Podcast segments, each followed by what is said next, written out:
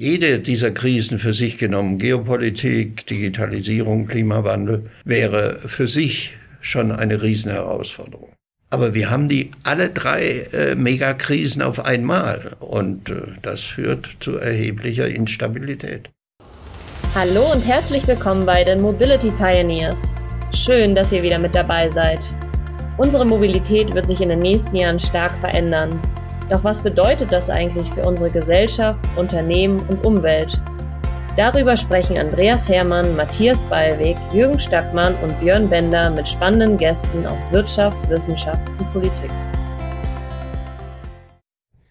Herzlich willkommen zum Podcast der Mobility Pioneers. Mein Name ist Andreas Hermann und ich freue mich außerordentlich, einen ganz besonderen Gast heute begrüßen zu dürfen, Joschka Fischer, ehemaliger Außenminister und Vizekanzler Deutschlands. Herr Fischer, herzlich willkommen zu unserem Podcast. Vielen Dank.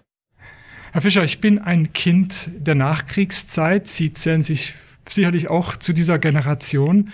Und äh, bei uns galt immer, immer besser, immer größer, immer schneller, immer schöner, vielleicht noch beschützt durch Amerika.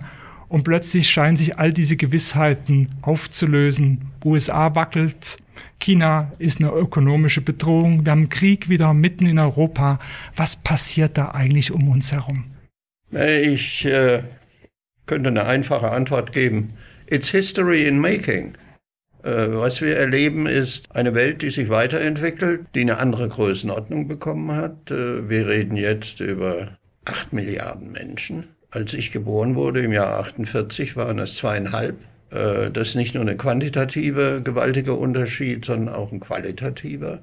Globalisierung war nicht nur eine ökonomische Entwicklung, sondern hat auch eine starke politische und historische Komponente große andere Nationen äh, im globalen Süden äh, sind nicht mehr bereit hinzunehmen, dass der Westen sagt, wo es lang geht und sie kein Sagen haben. Wir erleben das in Indien, äh, in Brasilien, Südafrika, am Golf. All diese Nationen äh, wollen ihren Anteil äh, nicht nur am Reichtum äh, unserer Welt, nicht nur an, an sozialer Sicherheit und Bildung, sondern auch das Mitbestimmen und Mitsagen, wohin diese Welt geht. War absehbar, dass das kommt. Jetzt ist es da. Und was wir erleben, sind äh, drei große Transformationskrisen. Geopolitik.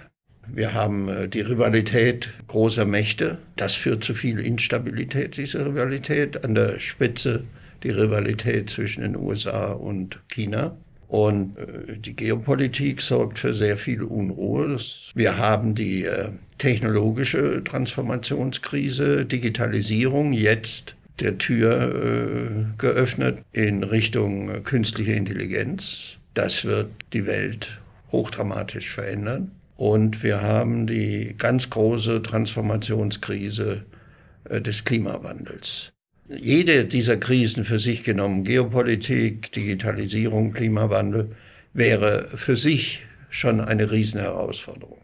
Aber wir haben die alle drei äh, Megakrisen auf einmal und äh, das führt zu erheblicher Instabilität sehen Sie die Chance, dass es irgendwie wieder auf, eine, auf ein stabiles System hinausläuft, so wie im letzten Jahrhundert haben wir so dieses Gleichgewicht der Kräfte auch, äh, in gewisser Weise gehabt. Sehen Sie da irgendeine Chance? Man spricht heute von Einflusssphären, dass wenn sich mal China sortiert hat, die Amerikaner wieder sortiert hat, dass es so diese Einflusssphären in der Welt gibt, die doch irgendwie miteinander klarkommen? Nein.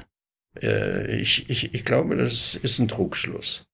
Wir dürfen nicht vergessen, dass äh, der Kalte Krieg einen hohen Preis hatte, vor allen Dingen für uns Deutsche, äh, nämlich die thermonukleare Bedrohung. Wenn der Kalte Krieg zu einem heißen geworden wäre, gäbe es uns nicht mehr. In Ost wie West. Hm. Da soll man sich keine Illusionen hingeben. Und ich denke, äh, so einfach wird sich das äh, nicht lösen lassen. Diese Instabilität ist etwas zutiefst Menschliches. Wir sind nicht die Meister stabiler Verhältnisse, sondern eher von Instabilität. Äh, jeder hat seinen eigenen Schädel, jeder hat seine eigenen Ziele, Zwecke und findet nur seine Ziele und Zwecke sind die richtigen. Äh, so sind wir halt. Äh, ich denke, man sollte sich da nicht Illusionen hingeben. Das wird eine lange Phase von Instabilität. Hinzu kommt der technologische Wandel und hinzu kommen die äh, nicht beabsichtigten Folgen äh, der Industrialisierung. Nehmen Sie nur Ihr, Ihr Kernthema, Mobilität. Was ist das größte Problem? Es ist nicht äh, das Versagen des Automobils, der Erfolg des Automobils. Mhm. Es können acht Milliarden Menschen können nicht Auto fahren. Es ist der Stillstand. Mhm. Es ist das Gegenteil von Mobilität. Aber äh, jeder hat das Recht und will es. Und das sind die Widersprüche, mit denen, die wir aushalten müssen, mit denen wir leben müssen, die wir managen müssen. Aber äh, dass wir stabile Verhältnisse bekommen, leider. Ich würde es mir wünschen, aber ich sehe es realistischerweise ehrlich gesagt nicht. Wenn wir, wenn wir gut sind, können wir bewaffnete Konflikte verhindern. Aber da müssen wir schon sehr gut sein. Mhm. Welche Rolle sehen Sie für Deutschland in dieser Welt? Müssen wir Moderator sein zwischen diesen verschiedenen Welten, versuchen auszugleichen, dann die, verschiedenen Konfliktparteien an Tische bringen oder was können wir eigentlich tun, um, um doch mehr Stabilität in der Welt zu bewirken? Äh, für Deutschland ist das eine sehr schwierige Transformation, weil wir äh, aufgrund unserer Nationalgeschichte mit dem zwei Weltkriegen im 20. Jahrhundert, zweimal nach der Weltherrschaft gegriffen, zweimal äh, furchtbar gescheitert, vor allen Dingen beim zweiten Mal. Und die Konsequenz, die wir daraus gezogen haben, war, wir können es nicht, also lassen wir es. Äh, es gibt kein strategisches Bewusstsein, es gibt keine strategische Kultur äh, bei uns. Äh, wir haben, waren die großen Profiteure des Ende des Kalten Krieges, waren sehr erfolgreich, aber weder die billige russische Energie wird zurückkommen, noch der chinesische Markt wird der sein, der mal war für uns. Wird ein sehr komplizierter für, die China, für China erfolgreicher chinesischer Markt werden. Äh, wir werden da eher Schwierigkeiten bekommen. Hinzu kommt die Rivalität zwischen den USA, unser wichtigster äh, Sicherheitspartner, und China, eines unserer wichtigsten Exportpartner.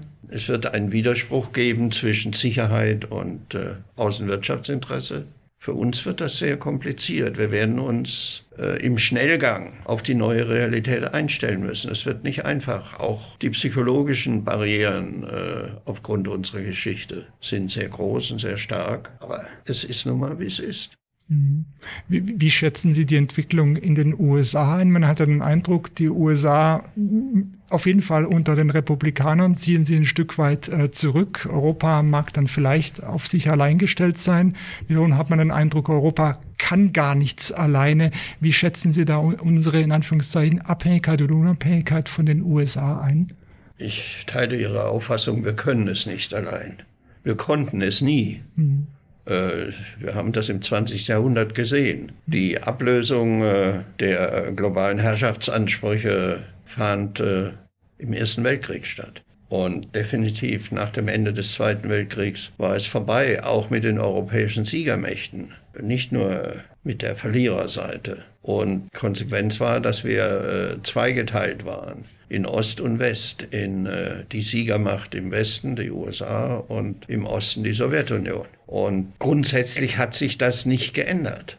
Europa hat weder die Mentalität noch den Willen, äh, seine Stärke entsprechend umzusetzen und durchzusetzen. Und auch das wird sich ändern müssen. Wir werden dauerhaft die Bedrohung durch Russland haben auf dem europäischen Kontinent, ob uns das gefällt oder nicht. Mhm. Ich bedauere das, aber es ist die Realität. Äh, wir werden äh, Abschreckungsfähigkeiten aufbauen müssen, die weit über das hinausgehen, was die meisten unserer Landsleute sich vorstellen. Äh, wir werden ein europäisches Luftverteidigungssystem brauchen, wir werden europäische Abschreckungskapazitäten brauchen und man wird auf dieses Europa natürlich auch schauen, äh, von unseren internationalen Partnern. Mhm. Ich denke, wenn Europa äh, seine Stärke ausbaut, äh, dann werden wir auch den transatlantische, das transatlantische Bündnis erhalten können, selbst wenn ein Trump oder Trump-ähnlicher Präsident gewählt wird. Aber das setzt voraus, dass wir auf unsere eigene Stärke setzen. Mhm. Nicht um allein ist, äh, dieses Sicherheitsrisiko zu bewältigen, sondern um glaubhaft äh, unseren Beitrag zu liefern. Mhm. Wir sind ja wie geschockt, äh, erleben einen Krieg mitten in Europa. Ich hätte mir das vor paar Jahren überhaupt nicht mehr vorstellen können. Und Sie kennen ja viele der Akteure auch noch aus Ihrer aktiven Zeit. War das irgendwie absehbar? Konnte man das vermuten oder sind auch Sie in gewisser Weise wie überrascht von dem, was, Sie, was, was sich hier entwickelt? 1989, Ende des Kalten Krieges, Fall der Mauer, mhm. äh, Rückzug der Sowjetunion auf sich selbst, Auflösung der Sowjetunion. Da haben äh, Russen, Europäer und Amerikaner jeweils unterschiedliche äh, Konsequenzen gezogen. Die Europäer dachten, jetzt ist der ewige Friede nach Immanuel Kant ausgebrochen. Mhm. Den müssen wir jetzt organisieren, den müssen wir, in den müssen wir investieren und der europäische Kontinent wird nicht mehr geteilt und es herrscht Friede. Äh, das war die europäische Illusion. Es war eine Illusion, weil Russland den Untergang der Sowjetunion, das Scheitern des sowjetischen Imperiums als schmähliche Niederlage empfunden hat. Putin hat das mal gesagt. Mhm. Und äh, es ist nicht Putin allein, sondern es sind viele Russen, die so denken, dass Russland nur als Weltmacht Bestand haben wird. Und dazu gehört der postsowjetische Raum, die Ukraine und andere. Und das war der Beginn des russischen Revisionismus. Russland wollte, Putin wollte von Anfang an die Ergebnisse äh, des Endes des Kalten Krieges revidieren. Und das war äh, der Beginn äh, der Ukraine-Krise und ist es bis heute geblieben. Darf ich da nochmals nachfragen, hätte man das abwenden können durch eine intensivere Partnerschaft, durch mehr Kooperation? Hat's doch gegeben. Hat es gegeben. Es ist doch, hm. verstehe diese Debatte nicht. Hm. Es hat's gegeben. Aber es hat an der revisionistischen Grundhaltung der Mächtigen in Russland nichts geändert. Und die USA haben die Konsequenz daraus gezogen, wir haben gewonnen. Jetzt werden wir ein amerikanisches Imperium bilden. Das ist dann im Irak gescheitert. Mhm. Und äh, so äh, kommen wir zur Jetztzeit. Aber ich warne davor, sich wieder Illusionen hinzugeben. Es ist nicht, was ich mir wünsche, aber was man im äh, gebotenen Realismus zur Kenntnis nehmen muss. Die Welt ist so. Wo hört dieser Revisionismus auf? Ähm, wäre das jetzt mit der Ukraine beendet oder? Nein, ha, nicht. Die, äh, wenn Putin sich durchsetzt, gibt es nur eine Frage. Wer ist der Nächste? Und äh, das ist hochgefährlich. Das können wir nicht akzeptieren. Wir können diese Vorstellung, die hinter dem russischen Revisionismus steht, zurück ins 19. Jahrhundert, äh, dass die Macht darüber entscheidet, wie der Grenzverlauf ist und nicht das Recht. Äh, dass Verträge nur so weit gelten, solange sie einem nützen. Und wenn sie einem nicht nützen, werden sie abgeräumt. All das hatten wir ja hier in Europa zu Genüge mit fatalen Folgen im 20. Jahrhundert. Mhm. Wenn wir äh, das akzeptieren würden, dann wären wir endgültig als Europäer erledigt und würden von der Weltbühne verschwinden. Das heißt, die Ukraine muss gewinnen, whatever it takes. Genau muss gewinnen. Und, äh, sehen Sie den Westen stark genug? Hat der Westen den langen Atem? Weil es sieht das ja so. weiß ich nicht. Äh, aber ich denke, die Ukraine hat den langen Atem. Mhm. Und ich denke, es gibt viele, die die Ukraine unterstützen. Und ich gehe davon aus, ja, dass die Ukraine sich durchsetzen wird. Mhm.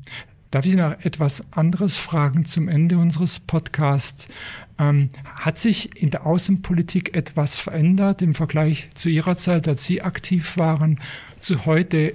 Hat sich der Stil, der Umgang, hat sich da irgendetwas Weder verändert? Stil noch Umgang hat sich geändert, aber der, die Lage hat sich geändert. Mhm. Äh, Deutschland kann nicht mehr äh, sicherheitspolitisch Trittbrett fahren und sich hinter dem breiten Rücken der Amerikaner verstecken. Es funktioniert nicht mehr. Mhm. Wir müssen heute als eine der größten Volkswirtschaften und Bevölkerungen im Zentrum Europas gelegen äh, unsere Verantwortung wahrnehmen. Ein schwieriger politischer Prozess, das der Bevölkerung mitzuteilen, oder? Weil wir haben uns ja eingerichtet in dieser Nische, ja, beschützt von den Amerikanern.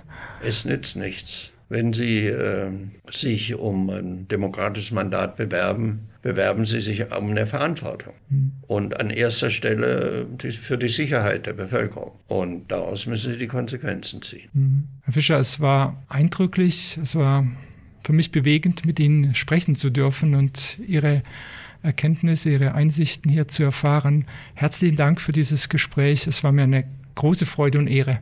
Ich darf mich bedanken. Vielen Dank. Das war's schon wieder für heute. Die Mobility Pioneers sagen Danke fürs Zuhören. Wenn euch die Folge gefallen hat, lasst uns gerne Bewertung hier und abonniert den Podcast. Wir freuen uns auf jederzeit über Feedback und Anregungen. Ciao und bis dann!